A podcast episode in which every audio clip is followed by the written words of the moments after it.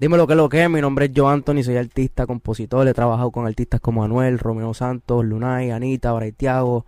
Eh, soy dueño y fundador de Trajao Latino y estamos aquí en el Smash Podcast.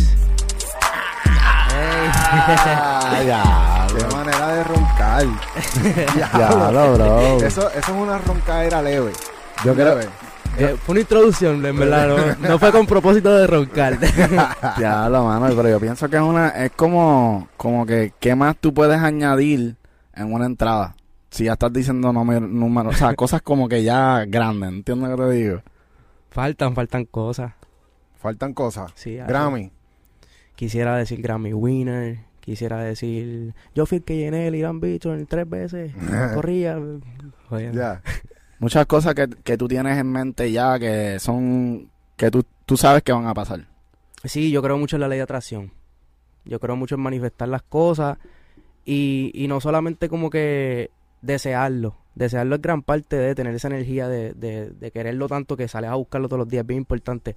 Pero creo que tienes que tienes que hacer el plan paso a paso, minuto a minuto. Tú tienes que literalmente imaginarte 24 horas en un día haciendo eso. Tratar de imaginar cuando te dé hambre, cuando tengas ganas de ir al baño, cuando tengas ganas de cualquier necesidad humana, cómo la vas a hacer mientras estés haciendo eso.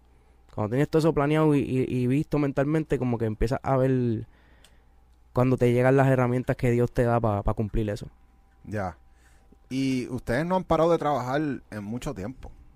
Sí, desde el 2014, 2013, que fue como que, este, decidí, yo por lo menos decidí que, que quería vivir de la música. No he parado ni, ni un solo día. ¿Y cómo tú has hecho para bregar con la parte de la monetización de la plataforma? Es- ha sido bien, ella sola nos ha llevado. Trajao Latino empezó en el 2015. El primer cliente que hubo buscando promoción fue como en el 2017, 2018. Le metimos como dos años y medio, obviamente nadie quería todavía pagar si no éramos nadie. Este ha sido como que poco a poco, ella sola nos ha llevado como que trabajando en el día a día, creando el contenido, siempre encontramos un espacio que podemos ofrecer para, para que alguien tenga la oportunidad de exponerse. Siempre como que buscamos, nosotros le cambiamos mucho a, a eso. Pero Puede ser yo quiero entender un poco, porque yo, yo obviamente conozco a Trap House, pues, de las redes, de, de la formación cuando ya están un poco establecidos. Y además de que yo tampoco vivía en Puerto Rico, no estaba consumiendo mucho la cultura de aquí, no sabía lo que estaba pasando. En Trap House, ustedes en- en- cuando comenzaron esta plataforma, o no sé si lo hiciste tú solo, con un partner, obviamente pues, esa- lo desconozco, pero Trap House surgió como, como una plataforma para, para noticias específicamente, o empezó con algún propósito diferente. Trajao Latino empezó en el 2015. Yo lo empecé como una página de Instagram. Bien motivada con lo que estaba pasando con Álvaro Díaz y Mike Towers. No sé si alguno aquí se acuerda de, de esa era de SoundCloud. De SoundCloud, sí. Que estaba el género urbano, estaba el reggaetón bien establecido. Pero estaba, em- estaba desarrollándose ese movimiento que ahora es el trap, como quien dice. Pero estaba desarrollándose ese movimiento en SoundCloud. Me acuerdo que era La Ciudad y, y John King eran los más, Yo como que este hice la página siendo una página de Instagram todavía todavía, todavía no tenía como que la visión de que iba a ser una empresa en lo que se, se convirtió en una empresa gracias a Dios. Ya. pero en ese momento lo que quería era dar exposición a ese movimiento. A mí me encanta el R&B yo quería que hubiera una- un medio grande de R&B para hasta yo mismo hacer discos de R&B yo también siempre tuve la visión de que sería una disquera. Ok, espérate, ya lo espérate, sorry. Pero yo siento que como que me identifico ahí un poco, porque básicamente... yo cliqueo mucho con ustedes oíste de Ya. verdad, por, por eso vine, desde que los, los conocí y los, y los vi por encima, yo los vi más en Instagram, desde que los consumí en Instagram. Ya. Estos tipos, yo sé que vamos a tener una conversación que, que en verdad, en verdad, vamos a cliquear en muchas cosas. Yo creo que, que ahí, con esto que acabas de decir, tenemos algo súper en común. Y es cómo nosotros estamos en la industria de la música y a través de brindar valor a algo, nos estamos promocionando. ¿Me entiendes? Como que nosotros le llamamos indirect marketing. Porque tú eres cantante, tú eres escritor, ¿me entiendes? Tú, tú estás promocionándote también dentro de, de lo que tú Por haces. supuesto. Pero tú sí estás añadiendo Eso me- a la cultura. Eso me atrasó mucho. En el 2016 conozco a Consul. Yo le había dicho a Consul para hacer la página y él, él estaba en otras cosas, como que en el momento no pudo. Y cuando cliqueamos, que, que nos reunimos, me acuerdo, nos reunimos en un restaurante, cuando a- arrancamos a trabajar, quedamos en eso, en como que, mira, yo me quedo detrás y, y tú eres el que vas a dar el caretazo. Y, y así fue hasta como el 2018, me acuerdo, estuvimos como un año y medio, dos años haciendo contenido, que él era la cara. Él me dijo, me acuerdo, una mañana, brother, con todo respeto, yo te amo y te adoro y, y vas a contar conmigo toda la vida, pero si tú no pones tu cara en traje latino, un día más, yo renuncio. Wow. No, voy a- no puedo más. Todo el mundo se cree que soy yo nada más y somos dos personas trabajando y, y quiero que tú tengas tu crédito también. Duro. En verdad, Consul es mi hermano mayor, ese Mm, pana. Duro. Yo no tenía, cuando yo le propuse a él hacer trabajo latino, eh, trabajar en trabajo latino, yo no tenía ni un peso en la cuenta. Tenía negativo 200. Ujú. Y él me dijo, papi, te voy a pagar el celular. Este, lo que había, había que pagar un servidor, una página de internet en ese momento, un celular y un servidor. Lo empezó a pagar, empezó a pagar casi 300 dólares al mes, que eso es un, un carro en PR. Wow. Y él, literal, invirtió también. invirtió, claro, invirtió. Este, creyó en, en, en eso desde cero y, y lo ha llevado conmigo hasta el día de hoy. Y lo están haciendo muy bien. Yo he visto poco a poco la evolución que, que han tenido. Y para Gracias. nosotros, Gracias. eh, nosotros venimos desde el, desde el aspecto educativo. Y yo sé que ustedes poco a poco han ido implementando también cosas para educar a, a la comunidad. Como que están tomando más eso en consideración. estamos más, mucho más, hace como un año, dos años, estamos bien aware de lo que posteamos. Porque empezamos como que a conocer más a la gente que nos sigue. Ya la gente nos ve por ahí y nos dice, hey, dímelo, trajo esto y lo otro. Y como que empecé a analizar, espérate, son, son niños, muchos, eh, juventud que todavía son esponjas y pueden aprender muchas cosas. Y quizás yo soy el tipo que le va a dar la información que, que, que necesitan aprender en el momento que es. Yo me levanto por la mañana y digo, en verdad, suena cliché, pero Dios, úsame hoy para lo que tú quieras. Y creo que pues a través del contenido de lo que hacemos, nos va a usar para eso mismo, para, para enseñar. Entonces sí, e- eso fue como que conocer a la gente. Muy duro. Estamos bien aware de, de, de lo que posteamos y queremos enseñar. Queremos enseñar como que mayormente a los artistas, a los que están en el negocio empezando de alguna manera, cómo es la vuelta sin influenciarlos tampoco a que sean como nosotros, porque el, el negocio es diferente para todo el mundo y eso. Que es como que nada más dar, quizás dar la información básica que necesitan para poder cada cual hacer su muñequito. Yo siento que también ustedes influyen mucho en la cultura. O sea, aquí en Puerto Rico tú llegas y aquí hay una cultura. Aquí tú sabes los vestir, corillitos. lo que hacen, todo. Sí. Pues la plataforma de ustedes, pues por lo menos como que uno viendo el contenido, uno ya se empieza a dar cuenta de quiénes son estos corillos que son los que son los próximos. Eh, ¿Ustedes pensaron en algún momento, o sea, a lo mejor tú como persona, llegaste a pensar que eso iba a ser tu responsabilidad en algún momento? No. Yo soy parte del otro lado. de los que están esperando que los descubran. Jamás me imaginé como que la oportunidad que yo mismo quería, yo se la puedo dar a alguien. Jamás lo imaginé. Y te digo, tardamos como, estuvimos dándole duro, duro, duro del 2016 al 2018. Esos dos años los tardamos en darnos cuenta de eso, de la responsabilidad cultural que tenemos. Y eso es lo que también eso trae mucha mucha pasión y muchas emociones al tema. Que estamos desde el 2018 para acá estamos bien aware de, de cómo queremos impactar a la sociedad y a todos los que nos ven. Y a veces nos critican mucho, a veces nos, nos tiran fanguitos, a veces dicen visto. cosas como si en verdad nosotros como que nos quieren nos quieren enseñar algo que nosotros ya estamos pendientes a eso desde el 2018 y como que siento que a veces también en cierto modo nos, nos desacreditan porque es que no damos mucho mucho la cara no no no no no, hemos hecho esto hablar en entrevistas y eso mucho. Ya. So, quizás por eso tienen una idea de nosotros errónea. También yo pero pienso... nos importa mucho nos importa mucho la gente que nos ve y que y que reciben después de vernos. Y también, también la parte de, de quién está alrededor también, yo pienso que poco a poco uno se va dando cuenta de, de qué piezas clave uno tiene que tener en su equipo para que funcione la máquina, ¿me entiendes? Literal. Porque hay veces que empieza gente y uno se da cuenta que en verdad esa persona no tiene que estar en el corillo, ¿me entiendes? Como que... Y hay que tomar decisiones de vez en cuando, ¿verdad? Sí, eh, eh, ha sido. Eso, gracias a Dios, ha sido yo creo que ahí me ha ayudado mucho lo que te dije, que me levanto por la mañana y digo, Dios, úsame, me encomiendo a Dios. Y siento que Él ha puesto alrededor mío siempre personas buenas que me han aportado de alguna manera. Lo difícil ha sido, por ejemplo, exacto, que una persona buena, que es mi hermano, que le cogí cariño, que yo, si lo van a matar, me meto para que me den la bala mino a él. Pero quizás le tuve que decir, mira, ya no podemos trabajar a la base de un sueldo, no te puedo pagar todas las semanas corridas porque no la vuelta no está siendo productiva. Yo tengo que rediseñarme y buscar otra manera de hacer el dinero, no puedo contar contigo. Ya. Eso, a- hacer eso ha sido difícil, lo tuve que hacer y a la persona, gracias a Dios, después le está yendo mejor. O sea, Ya. ¿me entiendes? Que todo es, Ya, ya. o sea, todo era un plan perfecto. Exacto. Y te ha pasado, por ejemplo, nosotros nos vamos a identificar ahora y yo creo que tú también pasaste por esto.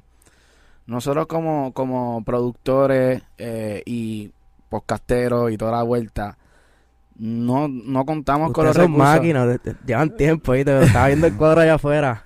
Sí. Ustedes también son, me gusta, ahí ya cliqueamos en eso. Ustedes hacen cosas calladitos, que el trabajo Sí. hable. Sí, tú sabes que Eso va a nosotros llegar. nunca nos enfocamos en, en nosotros como productores, siempre nos enfocamos en el artista. Hasta que nosotros tomamos la decisión de decir, ok, vamos a enfocarnos nosotros en nuestra marca, nuestro brand. Hacho, claro. Por ahí es que todo fue mejorando. Sí. Tienen una máquina ahora mismo. Esto es Smash, lo- los, Smash Battles. Vamos para allá el sábado, estamos Sí, activos. Macho, les va a gustar, Corillo. En verdad, la, la meta con eso es que se vuelva una moda, que, que la calidad de los artistas y productores que entran siga creciendo, ¿me entiendes? Que no lo vean, Eso es una liga, bro. lo- los artistas, que no lo vean con el ego de yo soy profesional, Sí. yo no necesito competir, ¿me entiendes? Como que lo vean también como un challenge, como que Literal. Como ir a jugar básquet, ¿me entiendes? Va a llegar, yo digo que va a llegar el punto con el contenido cuando hacen la bolita de nieve y sigue funcionando. Llega el punto que la gente siente como que, ok, si no salgo ahí, me quedo. Va a llegar a ese punto, que en verdad. Sí, que es- yo pienso que la competencia se va a hacer sola y la misma comunidad se va a encargar de la gente va a querer crecer. estar ahí. Ese, ese ego de que, hacho, yo estoy ya establecido, yo no voy a salir ahí. Eso se va a acabar porque van a sentir que o tiro ahí o me quedo. Y, y Tres chamaquitos que tiraron ahí se pegaron y están, y están haciendo más pari que yo. Ajá. Y, y fíjate que la de los beatmakers se llenó primero que la de los artistas. Hay muchos chamaquitos haciendo pistas, ¿verdad? Ya. Y Demasiado. chamaquitas también. Chamaquitas también. Sí, Sí. se están llenando demasiado. Yo- Durísimo. Yo te iba a preguntar, ¿cómo tú, ¿cómo tú desarrollaste tu equipo de trabajo? Porque uno cuando está empezando como podcastero, productor o artista, lo que sea, eh, lo más difícil que uno, que uno se le hace es montar su equipo de trabajo y cómo tú hiciste para que la gente te la diera y dijera, ah, yo tengo la visión, esta gente de Trap House son el futuro, yo voy a empezar a hacer contenido con ustedes.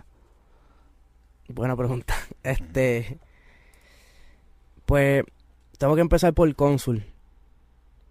En mi primer equipo de trabajo fue Consul. O sea, después de que. Ok, yo he tenido varias oportunidades. Yo empecé en la música como tal. Este. Con Nativos Music. Yaitoli, los productores. Eso fue un equipo de trabajo para mí. Después estuve con los de Masacre Musical, con Dela, Kaisa, éramos los Champion, Bo- Champion Boys, perdón, eso era un equipo de trabajo para mí. Voy a hablar en respecto a Trap House. Ok. Ujú. So, en respecto a Trap House, este, mi primer equipo de trabajo fue Consul. Que de hecho también estuvo conmigo en, en los otros equipos de trabajo. Consul lleva conmigo desde en, en otra faceta, antes de Trap House.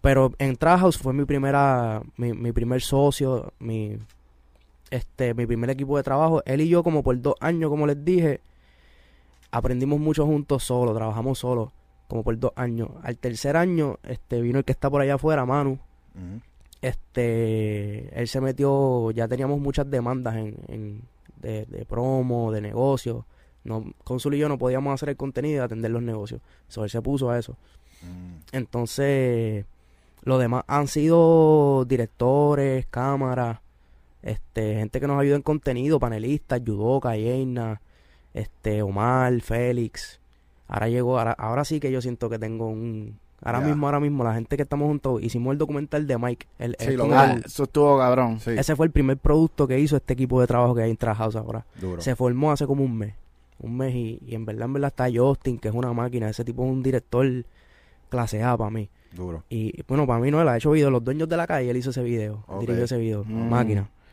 Este. Está Ricky. Ricky es Gaffel. El, Gaffel y también es un director. Lo que pasa es que se está desarrollando. Este, Crops. Este, Félix, Omar, ya los dije. Tenemos un equipo chévere ahora. So, ustedes creaban el contenido y, o sea, tú tuviste que aprender a hacer videos, aprend- aprender a, a editar. Sí, yo hago de todo, yo hago de todo. Yo hago pistas, videos, escribo, brego con Premiere, Final Cut, este brego con Pro Tool, con Fruity Loop. Sí, yo me, yo me busco tutoriales en YouTube y me aprendo todos los programas. yo creo que es que toca. Yo creo que ya si tú estás en la industria de la música, tienes que saber un poquito de todo ya. Yo soy bien fanático de Jay-Z. Yo siempre he querido ser un CEO, siempre he querido tener una aplicación, quiero tener una marca. Y yo digo que para poder tú pedirle a alguien que haga un trabajo, tú tienes que saber hacerlo. Ujú. Y tienes que como que practicarlo tú primero para saber hasta dónde la persona puede llegar y analizarlo. Si, ok, esta persona puede llegar hasta aquí, acá. A, lo mejor- a veces las personas, muchas veces las personas pueden llegar un poquito más de lo que creen. Y tú tienes que ser esa persona que les dé el latigazo. Eso está cabrón. Sí. En verdad, porque no todo el mundo, no todo el mundo va a rendir el mismo performance cuando no es la visión de ellos. O sea, tú tienes que también Eso me lo dijo ser líder, ser líder y aprender a, a coger esa, esa visión y transmitirla para que esa persona crea en la visión y diga, puñeta, vamos allá. ¿Sabes quién es así? Anuel. En sus sesiones de música. Sus sesiones de música son bien... A veces pueden ser un poco tensas. Porque él tiene esta mentalidad. Ese cabrón es un líder. Él tiene la mentalidad de que en el estudio hay que meter presión a la persona. Hay que hacer que la persona se sienta que es juego 7, quarter 4. Porque él dice que las personas bajo presión o muestran su mejor versión o se caen y demuestran que no están listos para la situación. Es que así es que tiene que ser. Él me dijo eso, estábamos componiendo y yo me puse súper nervioso en su casa. Y estaba ahí como que, puñeta, este me está probando. Entonces, Pero te lo dijo antes de empezar la sesión. La sesión. antes de empezar la sesión y habíamos fumado, yo, yo había fumado, él no podía fumar en ese momento, él estaba en probatoria. Anuel no había fumado. no, no, no. Pero, pero yo había fumado lejos de él y, y pero cogí el arrebato al lado de él y me dijo eso y como que me chocó. Pero como que era fluimos a fuego. Duro, Duro. duro.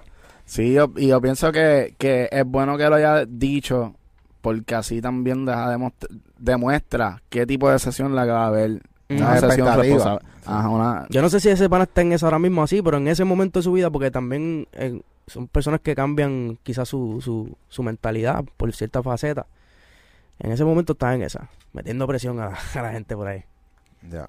Y nosotros hemos visto que tú también tureas como, como corista. Sí, soy corista de Braithiago. De Braithiago me dio la oportunidad de ser su corista. Este, hace como, hicimos Trap House, yo hice Trap House en el 2015, me uní con Consul en el 2016 y creo que en el 2017 empecé con Braithy como corista. Ah, tú ya entonces muchos años ya con, con Sí, él yo, como yo corista. conozco a Brighty desde, desde mis 18 años, 2010 para allá. Wow. Sí. ¿Y cómo tú haces entonces para ese balance? Porque tú tienes familia. Sí, tengo dos hijos, tengo esposa, mi esposa es de Venezuela. Muchacho, ese es el dilema diario. ¿Cómo balancear el tiempo? Todos los días yo me acuesto y siento que no hice todo lo que quería hacer. Todos los días de mi vida me pasa eso. Este. En verdad, una cosa te lleva a la otra. Viajar con Braithiago como corista me dio acceso a contenido inigualable. Me dio acceso. Con Brighty fue que yo conocí a Anuel. Ok. Brighty diciéndome acompáñame.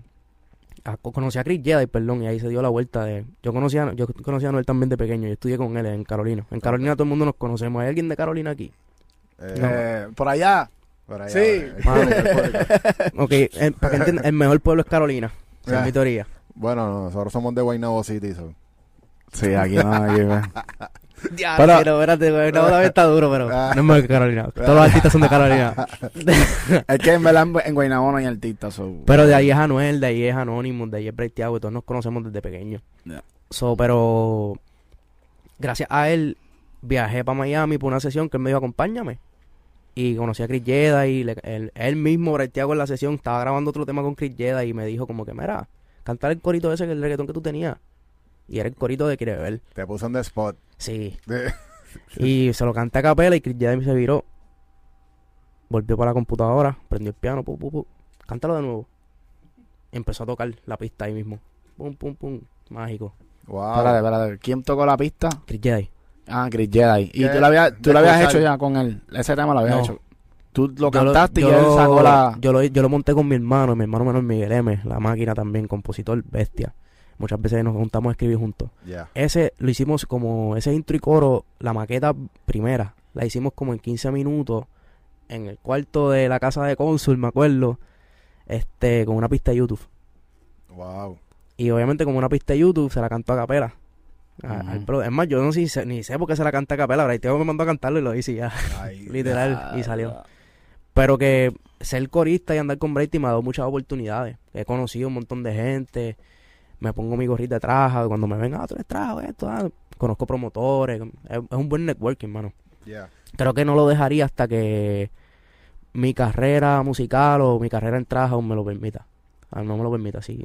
¿Tú pretendes ahora mismo seguir siendo, sabes, ahora que estás saliendo más, piensas mantenerte así al frente de cámara con Me de gustaría. Me gustaría, sí. Eh, siempre como que analizo cómo me va a percibir la gente, pero me he dado cuenta también que pensar en eso es un error. Yo creo que tú tienes que ser uno mismo y ya en cámara y pichadera, si metes la pata, metes la pata. Sí, Si no, no. ya. Hablando del tema de. de, de te quiero. ¿Cómo es? Beber. Quiere- Quiere, quiere- beber es el tema, el nombre. Ese tema, cuando tú lo hiciste. Porque es que es un, es un tema, o sea, tú lo escuchas y es bien pop. O sea, tú no estás pensando. O sea, es bien fácil de digerir. Cuando tú lo, lo hiciste, ¿tú en algún momento pensaste que eso era como para Noel? No. Era para Braiteado primero. Braiteado lo grabó en su voz. Este, mi primer focus era lograr conseguir que Braiteado cantara un tema mío. Habíamos hecho Mm, El- habíamos hecho Netflix también, pero como que no.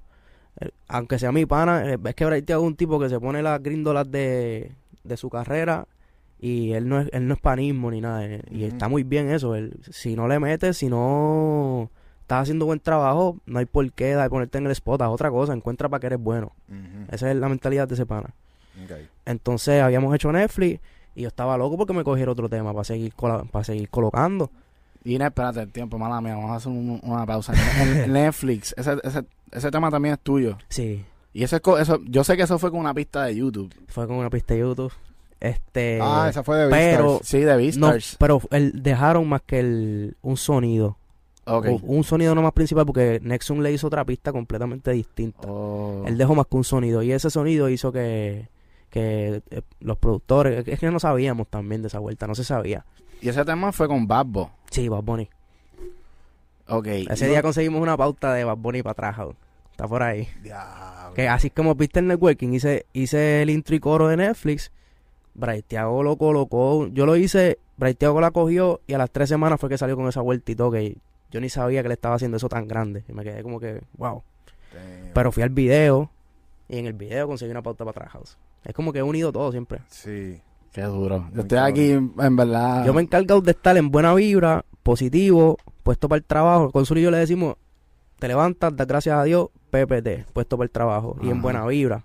Para recibir todo y sin ego. Tratamos también de dejar el ego. El ego es lo que te detiene de tener la oportunidad de... Si yo hubiera tenido el ego de que, ¿qué? Corista de Braithiago, yo quiero ser artista, yo no voy a ser corista, que no me vean. No hubiera hecho quiere beber, no me hubiera podido comprar mi casa ni tener mi familia. Ahora, vamos al tema que le gusta mucho a la gente de aquí. Tú tienes palos mundiales. Por lo menos dos mundiales. He participado en eso. Ajá, exacto. Está bien, pero tiene. ¿Se puede vivir solamente de esos dos palos? si eres buen administrador de tu dinero, sí. Porque un palo número uno en los Billboard, si tú tienes tu buen por ciento, te puede dejar más de 100 mil, 200 mil dólares, 300 mil dólares. Y si tú administras bien ese dinero, pues te compras una casita, haces un negocio, algo. 300 mil dólares en cuánto tiempo más o menos. Prendido. un- Ahora, ok, un tema de Bad Bunny, por ponerte un ejemplo ahora mismo, un tema de Bad Bunny número uno en los Billboard, ahora mismo un compositor que tenga 20%. Hacho, ahora mismo Bad Bunny, es más, estamos hablando de cheques de 40, 50 mil mensuales como por tres años, Tú, Kitty. corrido, sí. Sí, es como medio millón, un millón, puedes coger, de un 20% de Bad Bunny, en, una- en un lazo de como dos años. O sea, literalmente tú puedes ser el que hizo el, por ejemplo, las melodías del instrumental y eso ya es como un 20% literal porque es casi casi la mitad de la pista. Literal. Aunque sí, es, es- los porcientos obviamente varían según el negocio y eso. Yo trato de que siempre me den mi 10 y mi, y mi 15. ¿Y cómo son esos negocios en, en- en- en estos lugares tan grandes? Porque, cabrón, o sea, estas son estrellas élite. Ellos saben que quien sea que tenga hasta un por ciento va a hacer dinero con cojones. Claro, Y saben la oportunidad que te están dando. Las disqueras están sube- sumamente conscientes de todo esto. Ya no van a tratar, no van a perder ni un centavo. So, ¿cómo es este tipo de negociaciones? ¿Cómo tú lo sentiste? ¿Fue fácil? En verdad, bien laid back, como que... Pues mis primeros temas los coloqué con Brighty y en verdad es mi hermano, él mismo me enseñó cosas del negocio, no tuve problema con esos porcientos de publishing. Este, lo que hice con Chris Jay tampoco, Chris Jay se sentó y me dijo, papi, esto es así, esto es así, hazte esto, hazte lo otro. Yo hice mi negocio gracias a Chris Jay. Entonces, yo estoy firmado ahora mismo con Universal. Yo soy, ellos tienen, administran mi catálogo como compositor. Y me consiguen vueltas y eso, eh, para campamentos y eso. En verdad, UMG para mí, eh, no sé si es UMG o UML, no sé cómo es el, como ellos como publishing. el- ah, Universal Music Publishing, UMP. Eso. Ah, UMPG, yo creo que UMPG. UMPG para mí en verdad son los más duros ahí en administrando a los compositores y eso. Me dieron la oportunidad de, de, de adelantarme aquí para que yo pueda hacer mi familia y, y arrancar.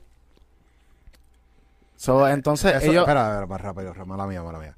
Eso pasó ese deal después de los dos temas Eh. grandes o antes. Ahí es que yo digo que Chris Jedi me ayudó mucho. Chris Jedi me puso la- las gafitas de papi, así es el negocio, esto es lo que ahora mismo en tu posición puedes pedir, esto es lo que no, esto es lo que va, esto va para aquí, esto va para allá. Porque cuando tú estás usualmente, ok, eso, ese tema tuvo premiación ASCA.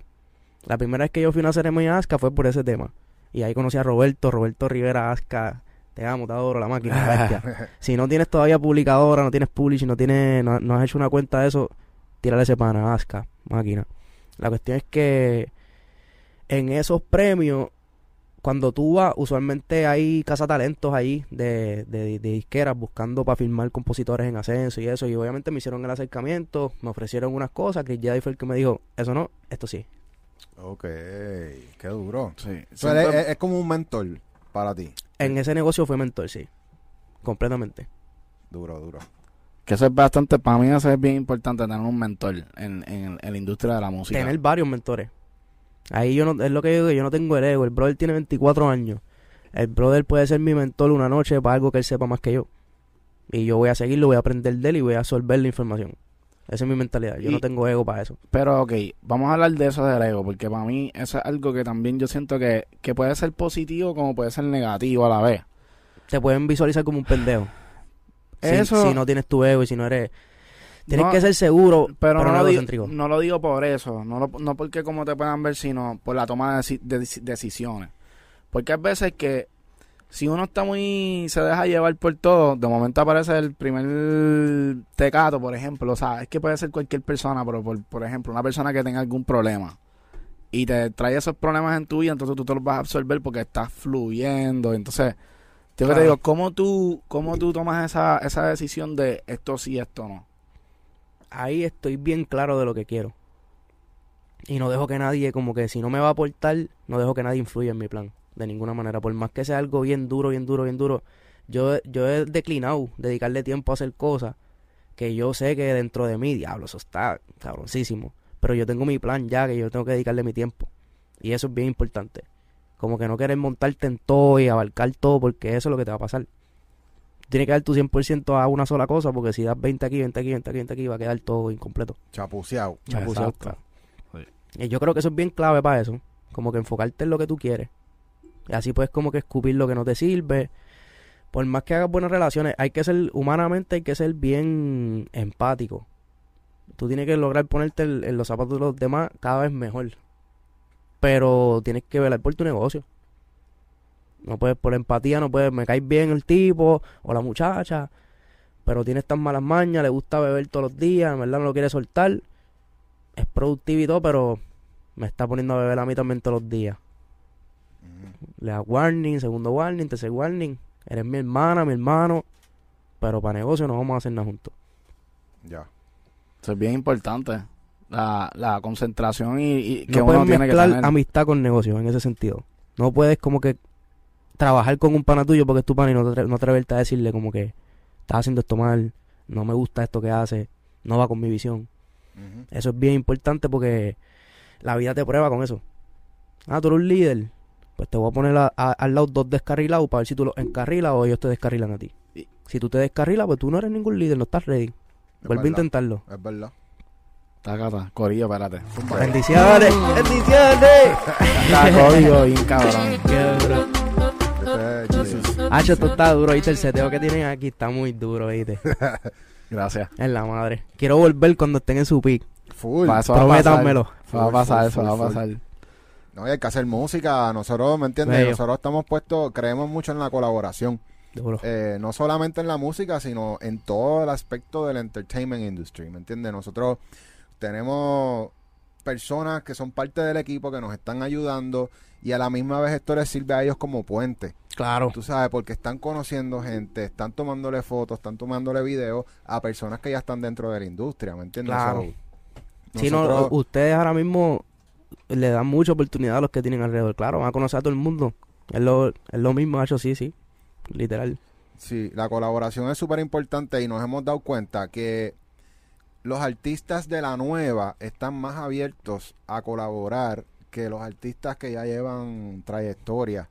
Y, y eso ha sido algo que por lo menos me gusta en el en cómo se está virando esa la tortilla, ¿me entiendes? Hacia la nueva ola, que siento que viene más preparada para poder atacar. Tienen sus propios negocios ya, nada más están haciendo distribución. Colaboran con todo el mundo, no tienen tanto ego, los veo. Los veo. Tienen equipos de trabajo. Exacto.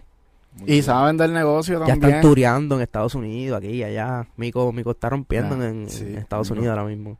Muy duro lo que le está pasando a ellos también. Sí. Nosotros tuvimos a Mauro aquí y nos contó Ah, Mauro es máquina. que en verdad la clave de Mico ha sido su equipo de trabajo. O sea, ellos Literal, Mariana. Mauro, Angelito, Caleto, Ya. esa gente están ahí, papi.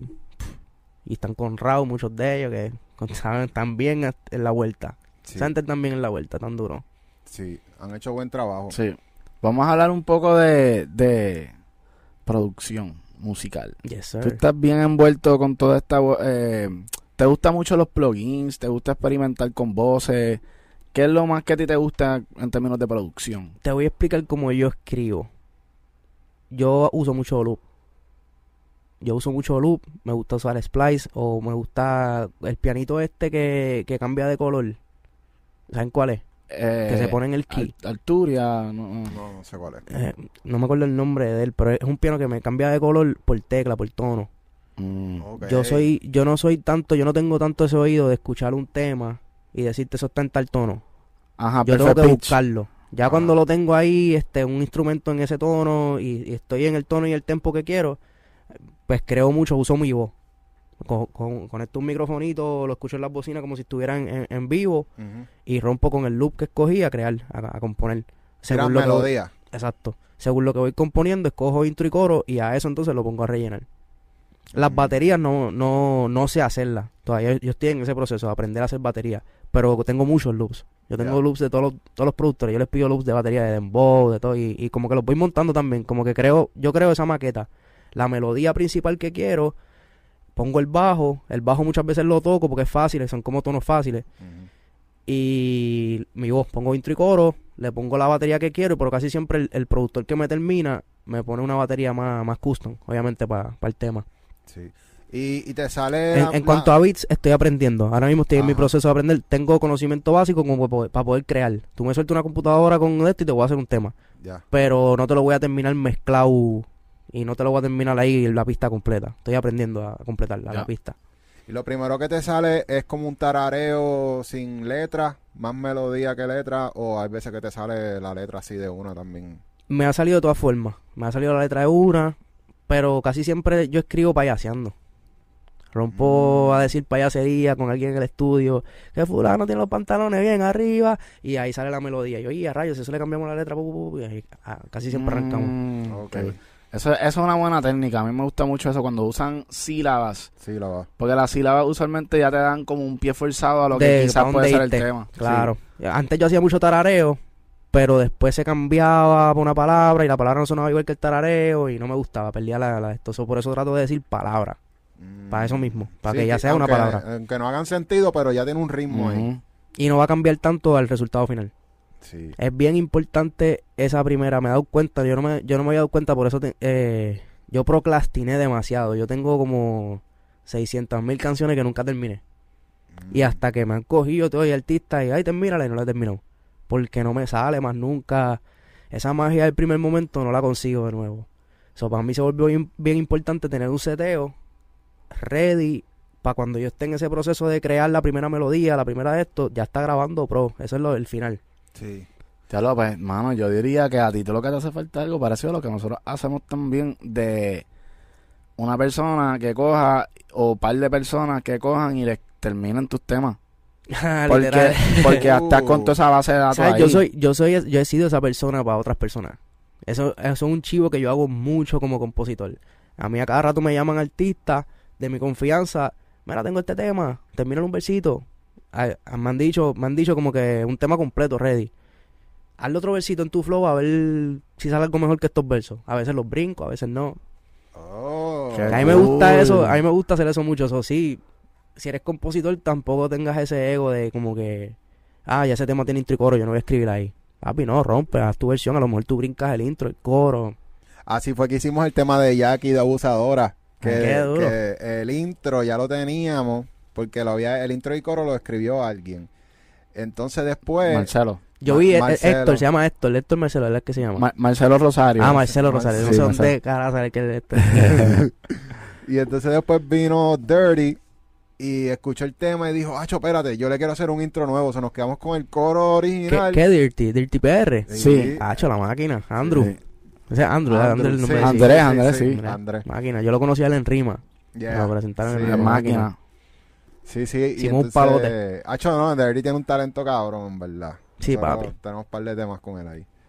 Saca melodía ese pana como un loco ahí. Full. A gritarle. A mí me, me encanta cómo él crea. Muy duro. Sí, estamos locos por traerlo otra vez. Nosotros lo entrevistamos ya y él, y él zumbó un par de códigos importantes ¿Cuántas bendiciones hizo?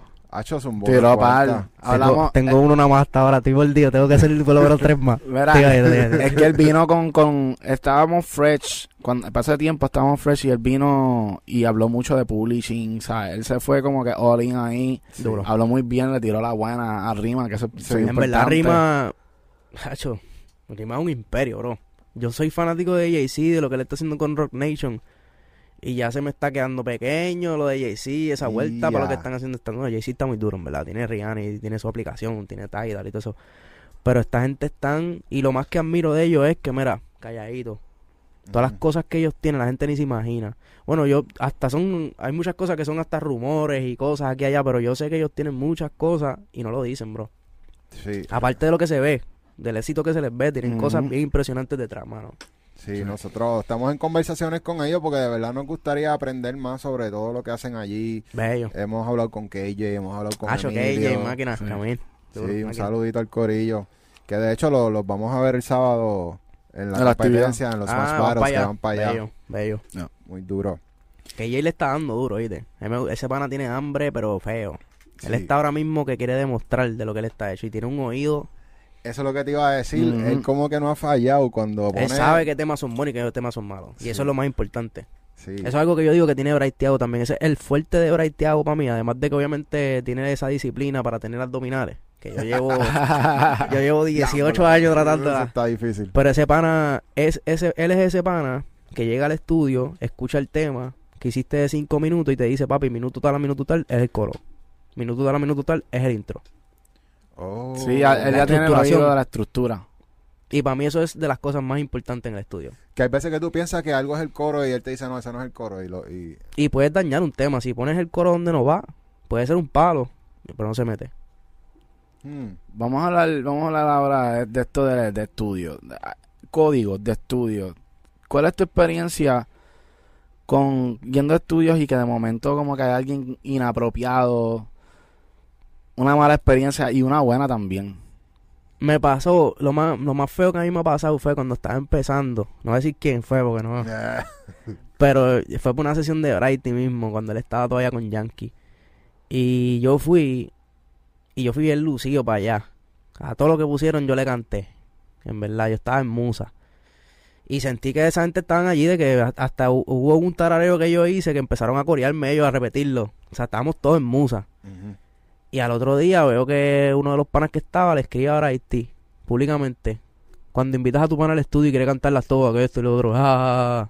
¿Qué? Eso es lo más feo que me ha hecho Ah. sentir en el estudio. Como que me sentí como que. Ya lo pensé que estábamos en musa, cabrón. Rompiste mi corazón. Wow. Sí, eso está medio bastante. Pero en el momento así que, que haya alguien inapropiado. Este. Pero, pero eso no fue, apro- fue, fue apropiado lo que tú estabas haciendo. Tú te sentías que estabas haciendo algo bien. Me O- analicé o también, a lo mejor yo canté de más, a lo mejor no lo dejé cantar su parte, quería cantar también, era compositor también, a lo mejor me sentido como que, ah, este no se va a callar. Porque en verdad, en verdad le canté a cada cosa. Tal vez yo estuve mal también un poco, Y, y, ok, y entendiéndolo. pero hace, me lo hubiera dicho de ¿hace frente. Mira, cabrón, cállate. ¿Hace cuánto tiempo fue eso? Ah, esto fue hace como en el 2012, 2013, para allá. Ahora, 10 años atrás, 10 años para adelante, ¿tú lo hubieras hecho diferente? ¿Hubieran manejado hizo e- él. esa situación de ese día como tú estuviste en el estudio ese día? ¿Tú lo hubieras ahora que sabes más? ¿Hubieras hecho diferente? Yo siento que algo que bueno que yo tengo, que me reconozco, es que yo casi siempre encuentro el lado para hablarle a todas las personas. Y he estado practicando últimamente no quedarme con nada de nadie. Si alguien me hace sentir de una manera, se lo digo, se lo trato de decir al momento y doy vueltas al asunto y empiezo a hablarle un tema de otro para tratar de, de decirlo, ¿me entiendes? Aunque tenga que hacer eso para decirlo, trato de decirlo. Porque usualmente me, me empiezo a juzgar yo mismo cuando llego a casa después, como que, cabrón, está siendo hipócrita. Le sonreíste, le diste la mano, está todo bien y por dentro sientes esto. Yo me juzgo mucho con eso. Ok, ok. Pero, pero, pero sí, esa mentalidad también es, es buena. Porque, la- o sea, te lo digo porque es súper buena. Tú me sabes ha funcionado. sacarlo para afuera. Tengo, tengo excelentes relaciones casi con todo el mundo que conozco. Porque rápido los digo, me dicen para atrás, pues mejoro en esto. Como que una sola vez nada más, ah, sí, una sola vez nada más, fui bien sincero. También era una sesión de Bray. Y el chamaco saltero. Eh, Claro que me quería dar y todo, se quería cuadrar ahí y todo. Entonces, Bray de una le dio un palmetazo en el pecho. ¡Ey, papi, cálmate! Ahí le bajó.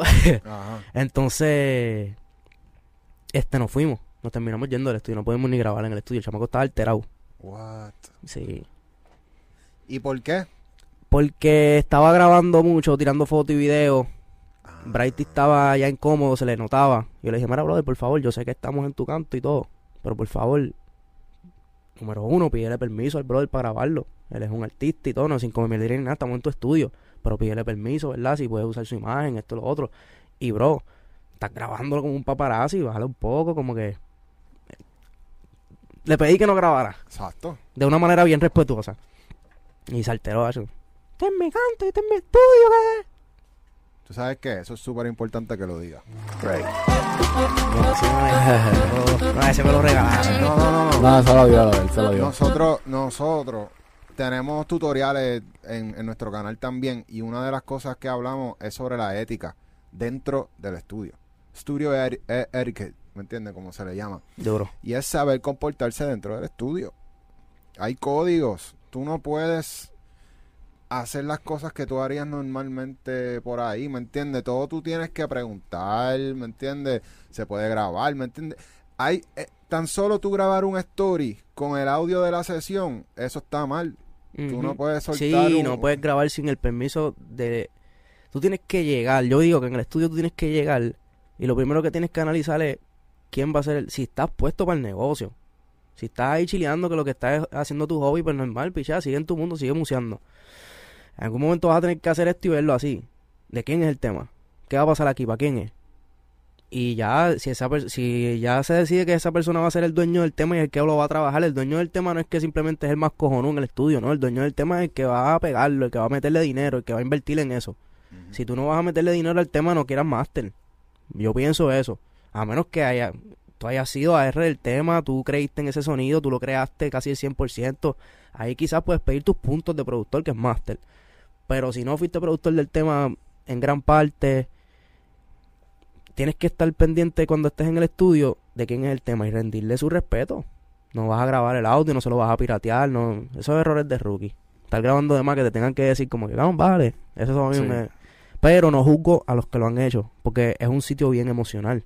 Tú vas al estudio y tú quieres ser tú mismo, tú quieres ser lo máximo de ti, tú quieres, tú tienes en tu mente, hacho, yo quiero que causar la impresión, a lo mejor si me quedo callado, no salgo en el tema, tú quieres romper y se entiende que las personas cometan muchos errores. Si fuiste a un estudio y tuviste una sesión mala, actuaste como un pedante por el, por el ego, por el orgullo, por el nerviosismo. No, tampoco te sientas mal, ¿me entiendes? Siempre puedes empezar de nuevo y tener más sesiones y dar otra impresión. La primera impresión no es la que siempre cuenta.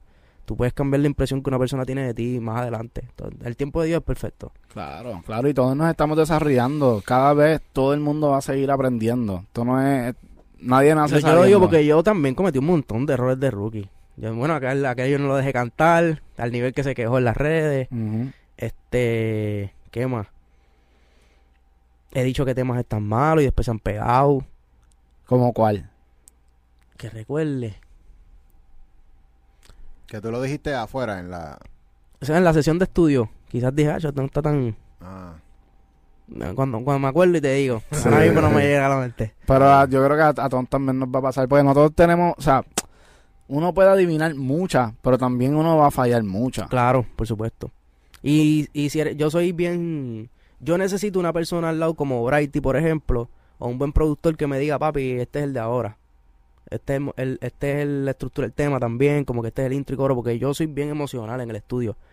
Yo si estoy ese día triste, Mm. quiero hacer algo triste.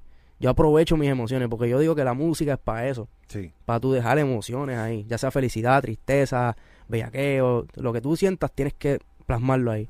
Y yo no soy así como de que, ¿qué es lo que quiere la gente? ¿Qué es lo que la- está pasando ahora mismo? Vamos a hacer eso.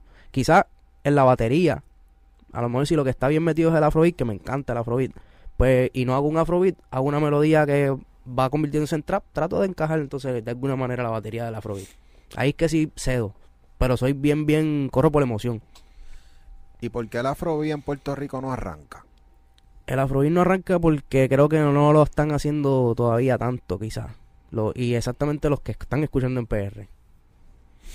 Imagínate escuchar ahora mismo a Chimi en un afrobeat, de alguna manera. Pero es que imagínate que se acaba, que, no, que, que el trap deje de ser moda. ¿Qué va a pasar con Trap House? Acuérdate que Trap House, Trap House habla de reggaetón, habla de todo, tiene, tenemos todos los temas. En verdad es, es como... Es en jodiendo, es jodiendo, es jodiendo. No, yo sé, yo sé, yo sé. Afro House, Afro House. Sí, como el nombre ese, todo el mundo, muchas veces que mucha gente se lo toma en serio también bien duro eso y, y nos ponen, cuando ponemos noticias off topic, sabes que hay veces uno ve un meme y uno, ya lo me reí, si yo me reí la gente se va a reír, le va a ponerlo. Mm. ¿Qué tiene que ver esto con el trap?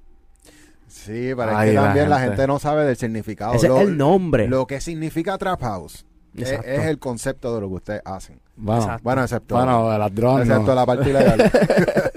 La marihuana es legal. Ay, ay, ay. Este... Pero- No, pero sí, es, es el nombre, Trap House es el nombre.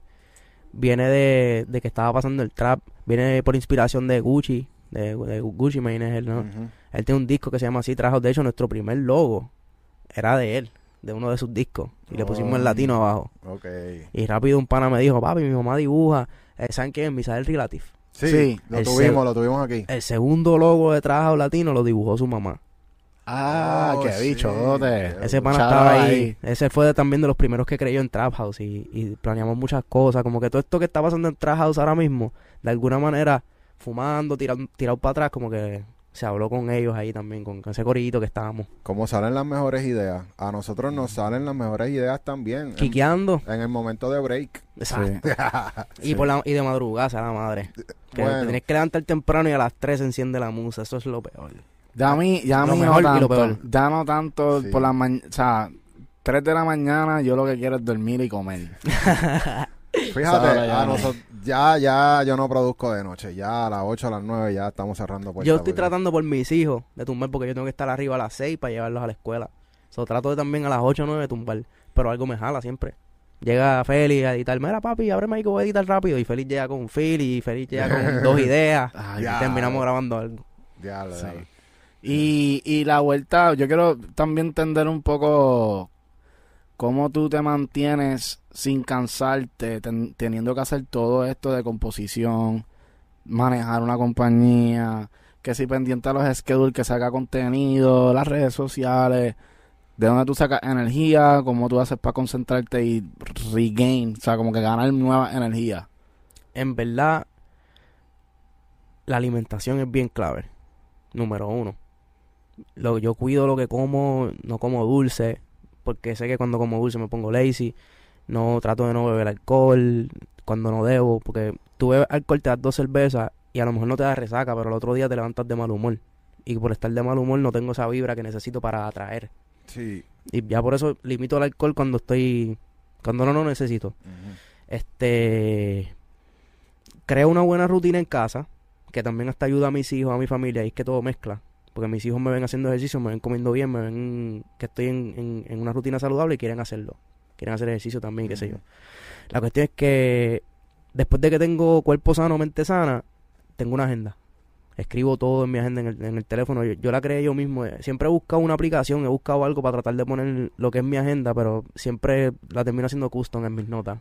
Es como que en mi propia agenda, en mi propio... Yo sé lo que significa. Pongo pendiente arriba, pongo un calendario y pongo como que otras cosas más pendientes abajo. Pero yo me entiendo, ¿me Sí, entiendes? sí. Sí. Entonces, sigo ese calendario aunque no tenga ganas al otro día. Lo sigo y Res- trato de entender por qué estaba ahí ayer. Respect to that. Porque Sí. tú sabes, toda la gente que nosotros, eh, cuando empezamos, yo me imagino que también te va a identificar que uno coordina un podcast y es como que, ah, sí, vamos para allá. Y de momento, un día antes, psh, Coqui se perdió. El día o el mismo día, de momento pasa, se, se La pierde. vida, la vida te prueba. A lo mejor yo voy a decir, Dios permite, yo diga cosas aquí que se ponen los clips en Instagram, en TikTok y se van virales. Esto para aquí es una oportunidad para mí, venir aquí. Entonces, a lo mejor yo porque me levanté hoy de mal humor, porque el nene estaba con gripe, no vengo, me pierdo. No les digo, mira, mi nene está enfermo, os ponemos esto y lo otro. Me pierdo una oportunidad. Es como que hay gente que las dejan pasar. Y yo, eso yo lo veo mucho y lo he visto mucho. En, yo he visto muchos artistas nuevos que han arrancado y no han hecho nada. Si estamos est- desde el 2015, yo estoy analizando quién va a ser el próximo. Y lo he visto como petardo subir y desvanecerse. Y he tratado también de analizar por qué pasó eso, si era un talentazo, si le metía, tenía el carisma. Y es eso, que fallan en el yes, en el decir que sí, en el clutch. En el clutch vaguean, se ponen vagos. ¿Y eso la, a falta de qué? ¿Qué tú crees? ¿Cuál es esa falta que tiene? Pues lo mucho, mucho tiene que ver con la alimentación, con la pareja que tengan al lado. Tú puedes ser un mega artista y la gente te puede ver como un mega artista y llevas dos años de carrera que la gente dice, diablo, este es el próximo Bad Bunny. Pero en el tercer año te enamoraste y esa persona te está causando depresión. Y ya tú no te lo crees, te pierdes la, la visión de dónde está. Para- Si, Right. si tú Bendiciones. Importante. Ay, la, ok, tan pronto tú decides hacer algo en la vida que tú encuentras en donde tú vas a ser genio.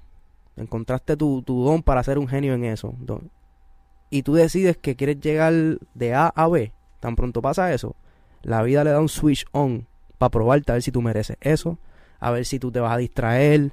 La vida arranca con eso, con las pruebas. Preach, preach. Preach. Real. Eso, eso a mí me ha pasado en casi toda mi vida. en casi toda mi Yo vida. siento una fuerza contraria y la gente se confunde y dice, eso es el diablo que me quiere joder. Míralo así si tú quieres, pero en verdad, en verdad es que la vida es así. It is what it is. Estamos aquí, esto es un, un campo de entrenamiento y tú tienes que demostrar que tú mereces lo que tú estás pidiendo. Ya. Ah.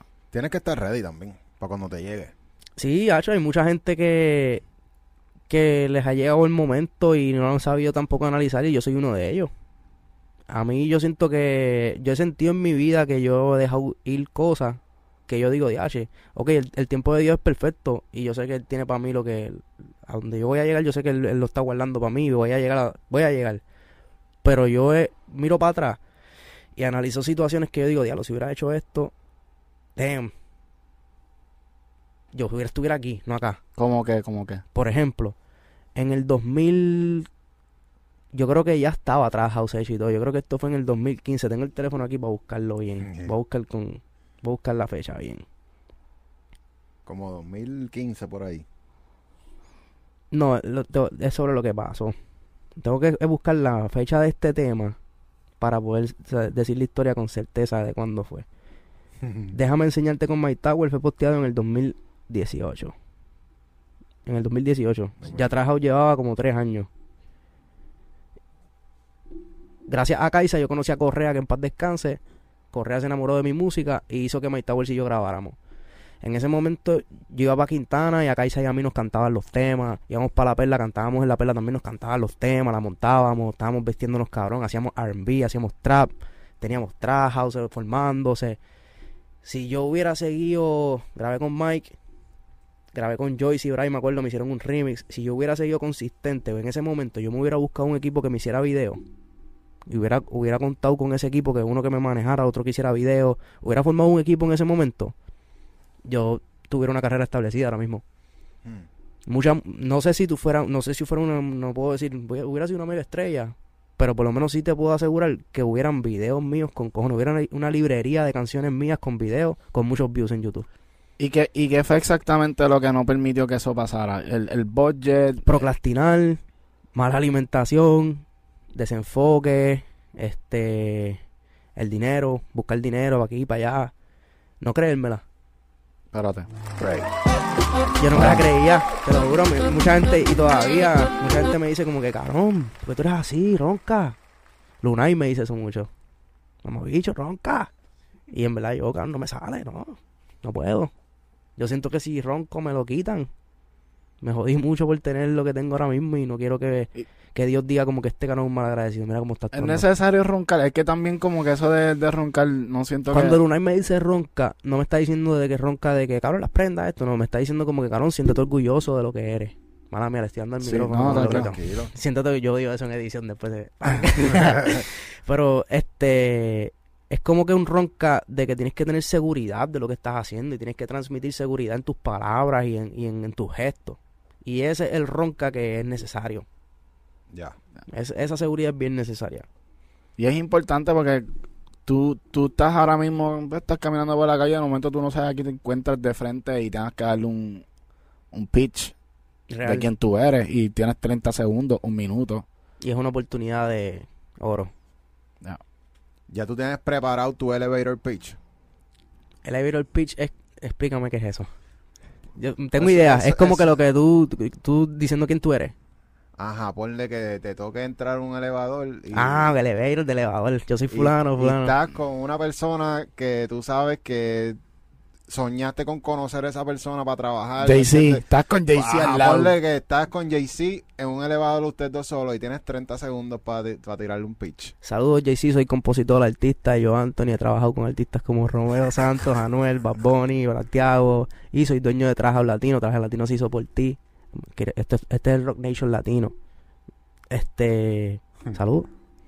O le das play. Estoy aquí en Smash Podcast. Ah, hice, hice el mismo esto. Pero literal, por eso le mismo. das play al nunca, podcast. nunca había hecho algo así hasta que ustedes me dijeron. Como que, papi, la intro aquí es así. Ya. Y Sí. bello. Duro, duro, duro. Sí, de hecho, la, la idea fue también.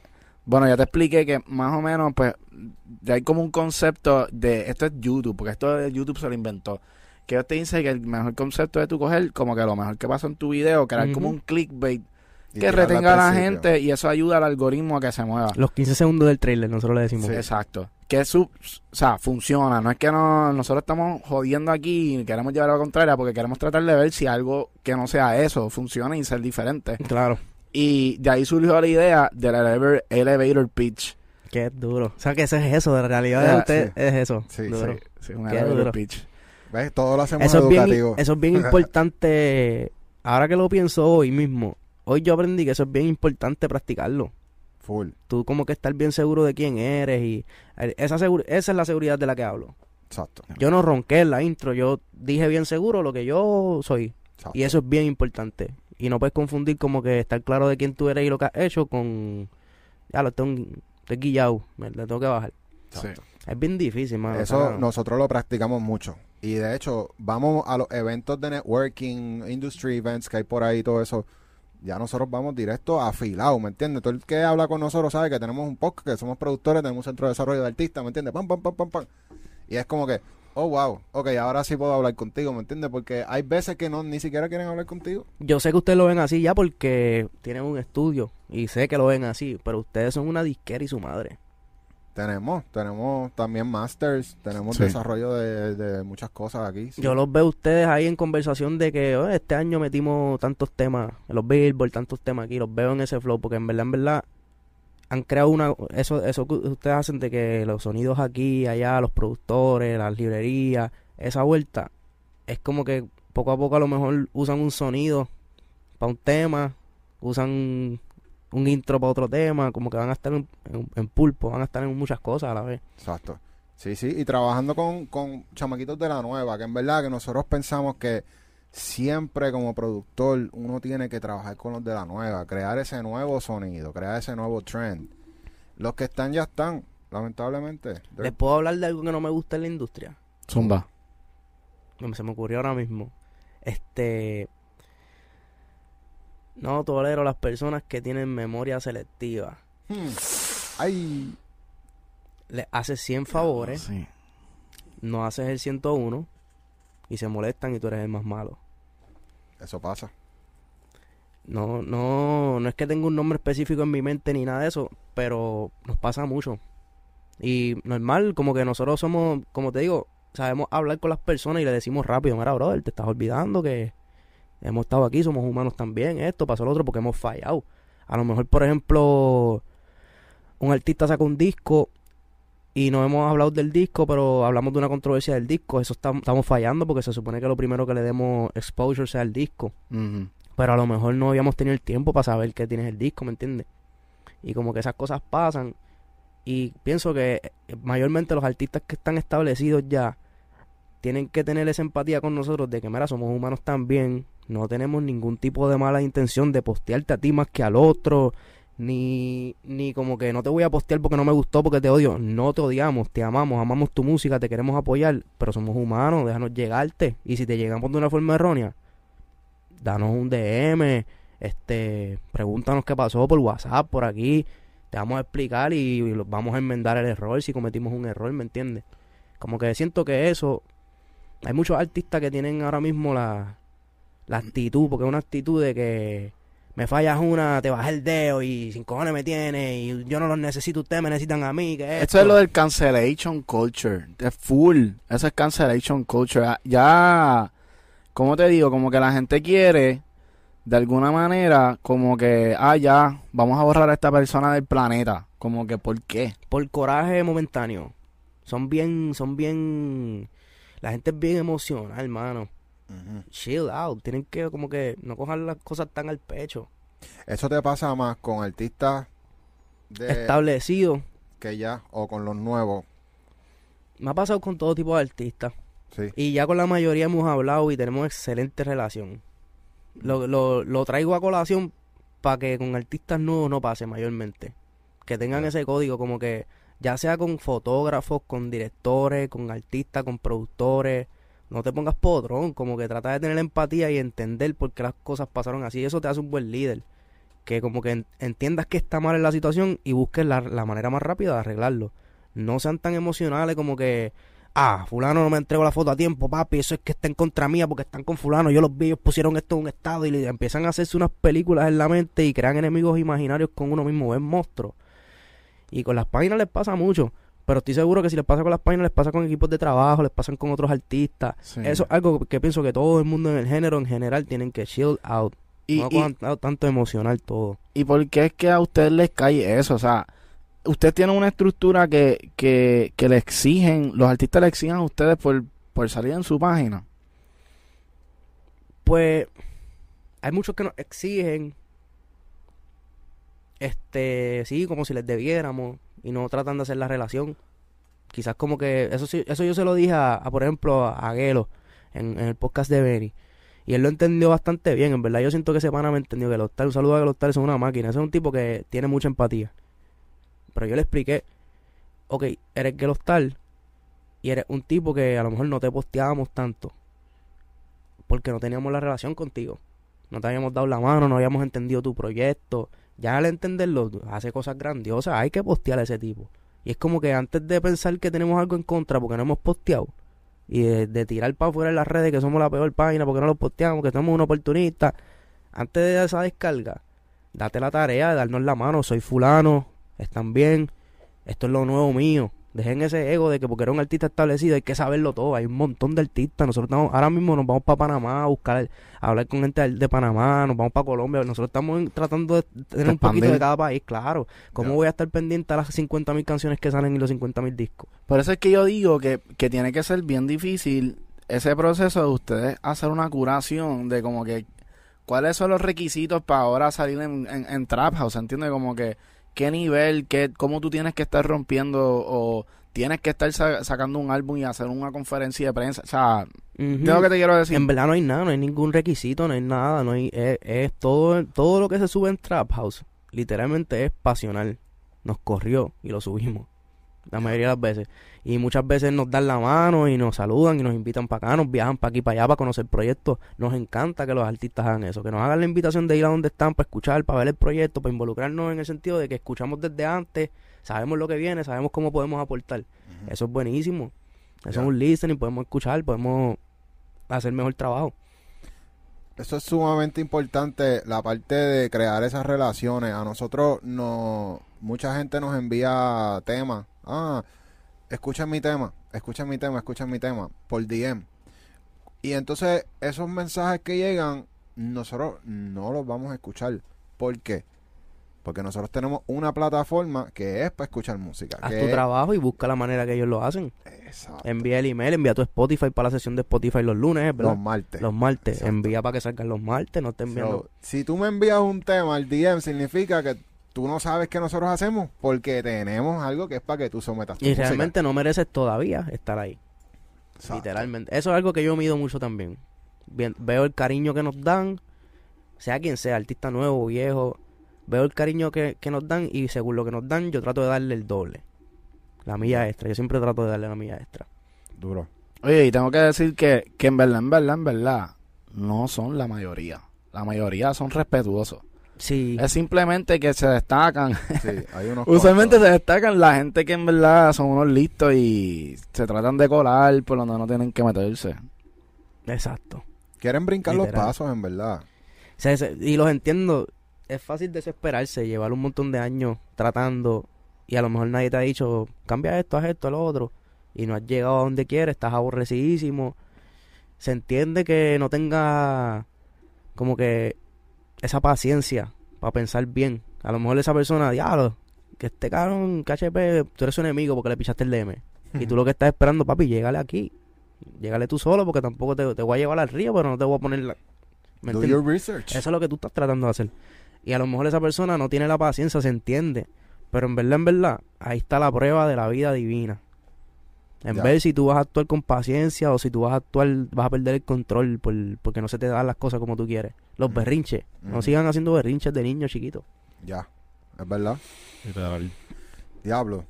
Siento que estamos como que en un... ¿Cómo se le llama? Como un focus group, ¿verdad? De, sí, de la industria. No sé, pero yo siento, yo siento que hay demasiado que hablar porque es que nosotros como plataforma básicamente, o sea, nosotros hicimos esta vuelta de nosotros literalmente igual que tú, como que nosotros pues, somos productores, queremos hacerlo en la, la Cliqueamos muchas música. cosas, se los dije. Y hacen Sí, muchas cosas sí. calladitos. Ya. Sí. Y, Eso es duro. y toda la vuelta es simplemente tratando de, de como que pues nosotros tener nuestra carrera y, y, y de qué manera podemos nosotros también de alguna manera mercadearnos, que la gente sepa quiénes somos nosotros y que yo sé que eventualmente, como dice solo, como que vamos a añadir valor y ese valor que tú añades eventualmente de alguna manera se va a devolver. Este contenido es para siempre. Y ustedes están creando una bolita de nieve educacional, bro. Full. Ustedes están, si quien se ponga a seguirlos a ustedes y a consumir el contenido bien al pie de la letra, puede recibir buena información que lo puede llevar Sí. a- al éxito. Nosotros Espero que esas personas sean sí. agradecidas. Ya. Tratamos, tratamos de, de enfocarnos en el desarrollo. Nosotros tenemos una lista que son 13, 13 puntos clave que le llamamos los mandamientos, ¿verdad? que esos 13 puntos nosotros pues encontramos que son los más importantes que un artista o productor que, que tiene que desarrollarse. Y obviamente pues todos los invitados que traemos al podcast es para eso, es para tocar puntos de esa lista. ¿Me Duro. entiendes? Si te fijas, nosotros no tenemos preguntas escritas ni nada. Nosotros Me encanta, sí. duro. sabemos que tenemos esa lista de, de los mandamientos y, y alguno de esos 13 puntos vas a poder cachar alguno, ¿me Ya. entiendes? Durísimo. Por Dímelo, e- ¿cuáles son? Por ejemplo, por ejemplo, marketing. Un Claro. artista tiene que saber marketing hoy día. Tienes que saber, sí, Acho Full. No solamente tienes que saber marketing. Al principio, cuando tú solamente ves tu chispa, tu, tu, tu, tu, el angelito.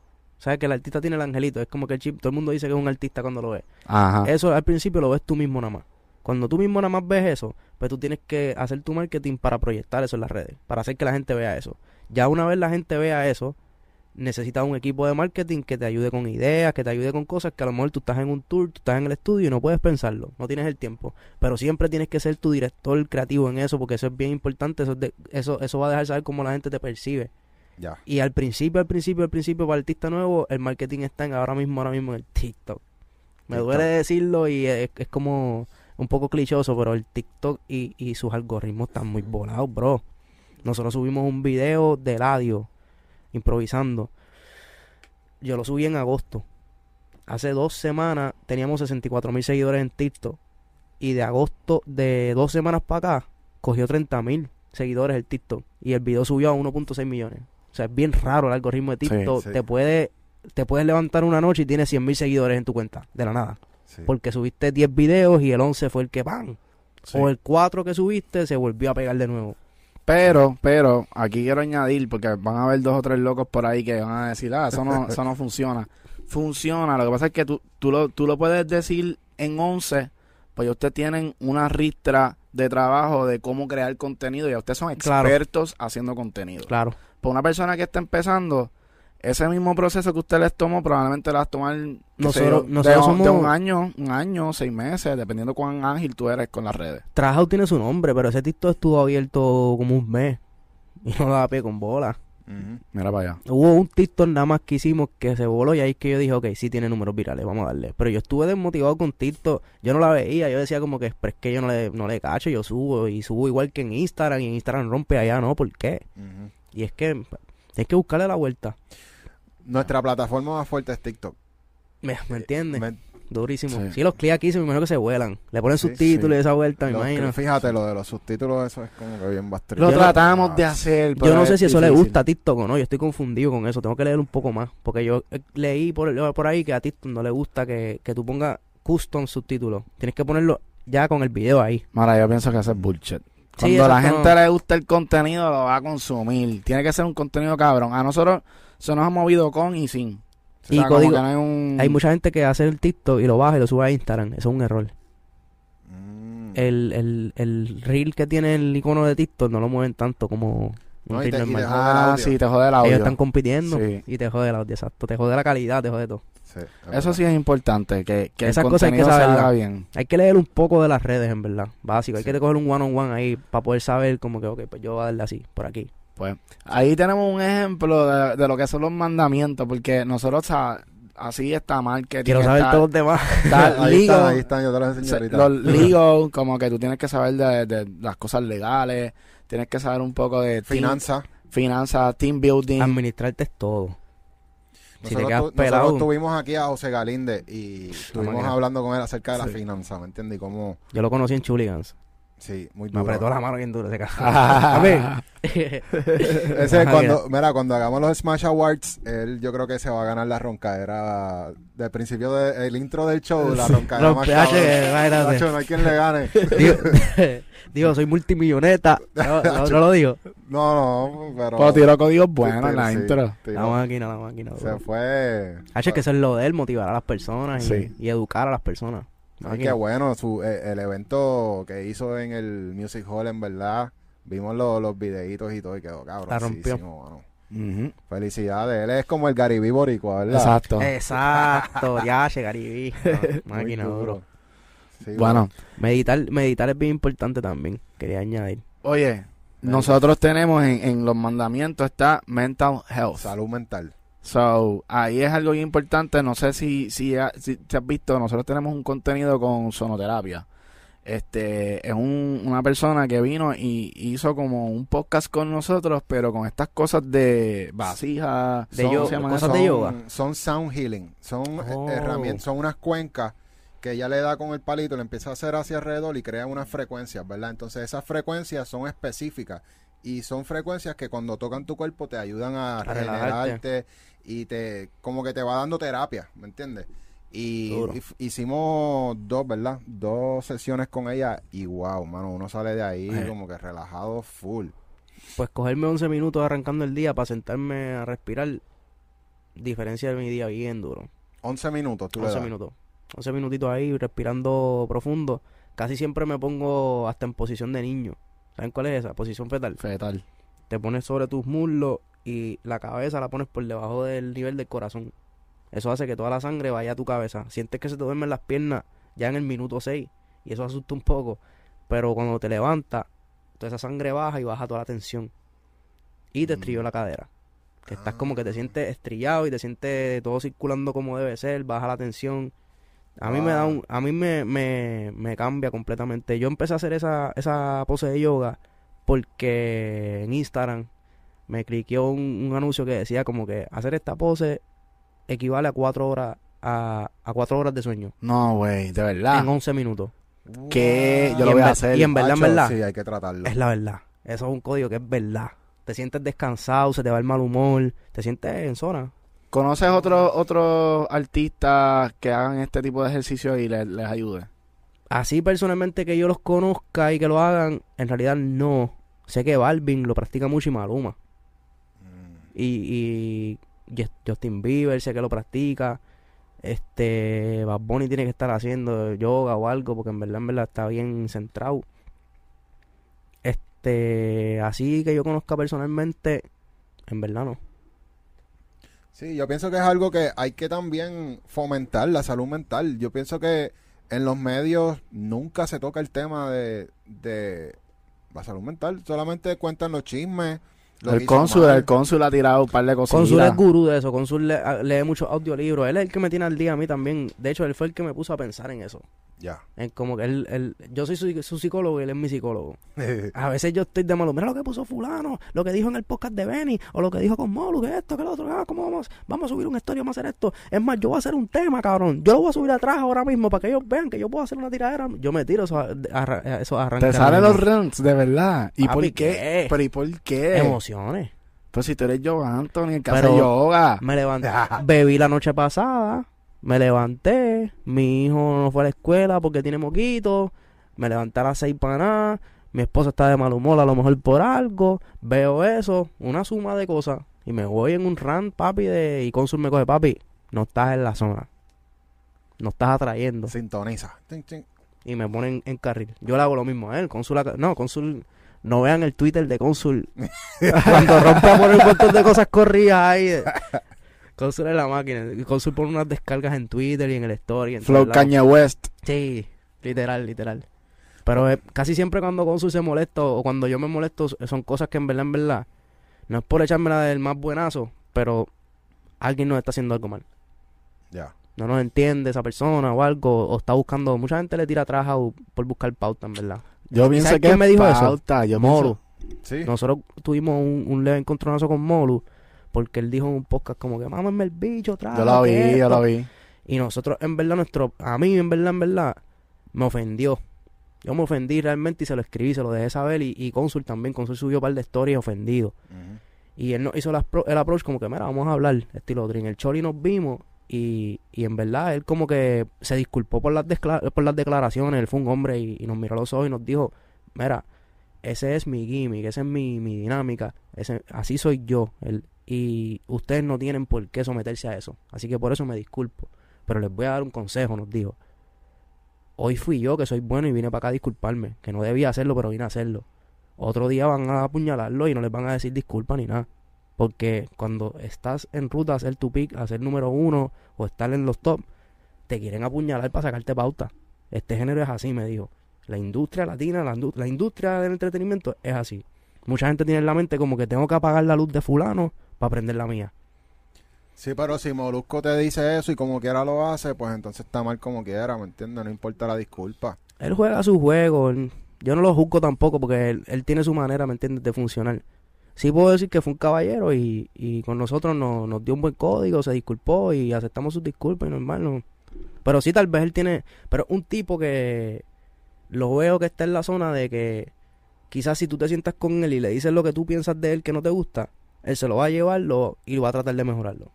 Lo Pero- va- lo va pero- haciendo así. Ojalá sí, pero you cannot be spending your whole life fixing your wrongs. Sí, pero, También. pero claro. mi pregunta es, ustedes sabiendo que, que quizás él lo podría volver a hacer, ¿verdad? Vamos a suponer que vuelve y lo hace. ¿Te sentirías ofendido sabiendo Ya si lo vuelve y lo hace, voy a seguir su propio consejo y no me voy a, a sentir nada por eso. Yo creo que esa fue la última vez que me, of- me ofendí por eso. Ha, pa- ha pasado dos veces ya después de que lo hizo. Y lo que hago es que en verdad me río. Y no... Porque Oye. cuando... Consum me dijo un código. Ajá, zumba. Vamos a callar bocas con la boca cerrada. Ya. Espérate. Great. Esa es para Consum. Está consulta, me la acumulamos allá. Oh, está dura, está ¿Me entiendes? Y ya, de hecho, yo estoy en esa, no, no dejo que me moleste y hasta me estoy empezando a sentir bien. Porque Ya. hablen de mí. Me estoy sintiendo como que estos cabrones necesitan pauta y están hablando de mí para tener esa pauta. Quiere decir que yo tengo pauta. Mira, yo tengo una teoría, yo tengo una teoría. Y esto se lo he estado diciendo a, a Super Sol últimamente. Y no es tan cool, pero, pero yo pienso que es real.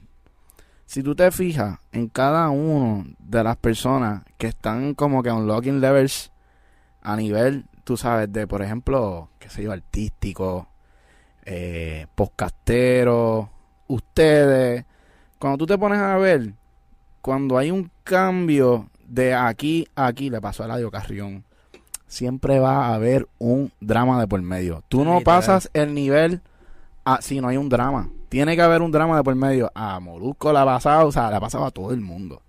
Y a veces son como que cosas que son bien bochornosas.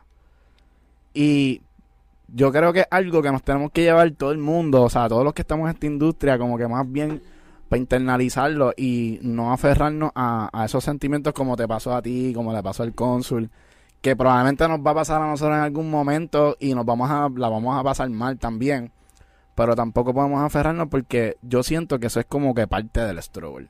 ¿Qué, va a ser? Ya estoy viendo como que cuando te pasa algo así, que tú dices que te da taquicardia. Ujú. Ya, che, ¿qué está pasando aquí? Ese es tu momento para demostrar de qué estás hecho. Literalmente, de ahí salen negocios, de ahí salen un montón de cosas. Sí, yo estoy completamente de acuerdo con eso. Pero es bien difícil. Es difícil porque llega un momento que pues, tú puedes pensar hasta que tu vida está en riesgo. Y es como que es difícil. es di- hay, que, hay que meter mano. Yo, yo me encomiendo a Dios y hay que perderle el miedo a morir también y a lo que sea. Hay que caminar con Dios. Dios, yo ando contigo. Si tú quieres que yo me vaya hoy, me voy con la frente en alto contigo. Si me toca hoy. Si no, yo voy a todo y no voy a dudar y no voy a andar por ahí con miedo de que me, me salga algo- malo, me pase algo mal. So, Ya. Ahí es que como que eliminas toda esa... to- to- to- o sea, predomina sobre esas situaciones que después te dan estrellato. Exacto, porque tú te estás concentrando en hacer las Eso- cosas bien. Eso me acuerda la historia de, de, lo digo con mucho respeto, de, de la esposa de Nio. No sé si vieron esa historia de ella. No. Que ella estaba en un concierto con Nio y la ex de Nio le arrancó la peluca al frente de todo el mundo. No, no, no. Pues eso se fue viral en un momento. Y ella tuvo que hacer entrevista y todo porque es esposa de Nio actualmente. Nio está en su peak. Le pasó eso en un concierto que todo el mundo lo vio. Se fue viral en las redes. Y ella vino y hizo un negocio de peluca. Boom. Y hace plata con cojones con eso. Pues, eso es lo que... Y yo le llamo... Pero a- hace plata, ¿viste? Qué duro. Le saco provecho a la situación. Ya. Eso es- y eso es eso. Le pasó un momento bochornoso en ese concierto y ella le sacó le sacó un negocio. Dio entrevistas, ya tenía las pelucas ready para la entrevista, Si tienes limones, haz limonada. al limonada. Exacto. Bueno, Corillo. Ay, sí, Podcast muy fucking duro junto a Joe Anthony. Joe Anthony, ¿algún consejo que tú le quieras dar a todo el corillo de artistas, productores que está en crecimiento? empatía. Antes que todo, ten empatía por los demás. Porque así la vida va a tener empatía contigo. El plan que estás haciendo, visualízalo de A a B, a C, a D, como que cada paso. Imagínate ahí. Y no dudes de ti. No esperes que alguien te diga como que tú la tienes para tú dártela tú mismo. Después de que tú no seas un insecto que, que andes por ahí robando o fallando a los mandamientos de Smash y de Dios también, tú tranquilo que se te va a dar y tú la tienes. Tienes que darte en el pecho como que yo la tengo. Estamos. Estamos ready, estamos ready. Corillo. Yes, ya, ya. Gracias por la invitación, oyeron, de Muchas corazón. Gracias a ti, bro. Mi primera entrevista, ¿viste? En serio. Estamos, estamos añadiéndole valor a la carrera de. Correcto. Full, full. De verdad que sí. Gracias por la experiencia. Gracias. Gracias por venir, gracias por ser parte del Smash Podcast. Queremos Ah. hacer música contigo pronto. Vamos a darle. Así que estamos en el Smash Podcast, Super. Ah, Gracias bueno. a Saga, a Ryan Photography en la Gracias. casa.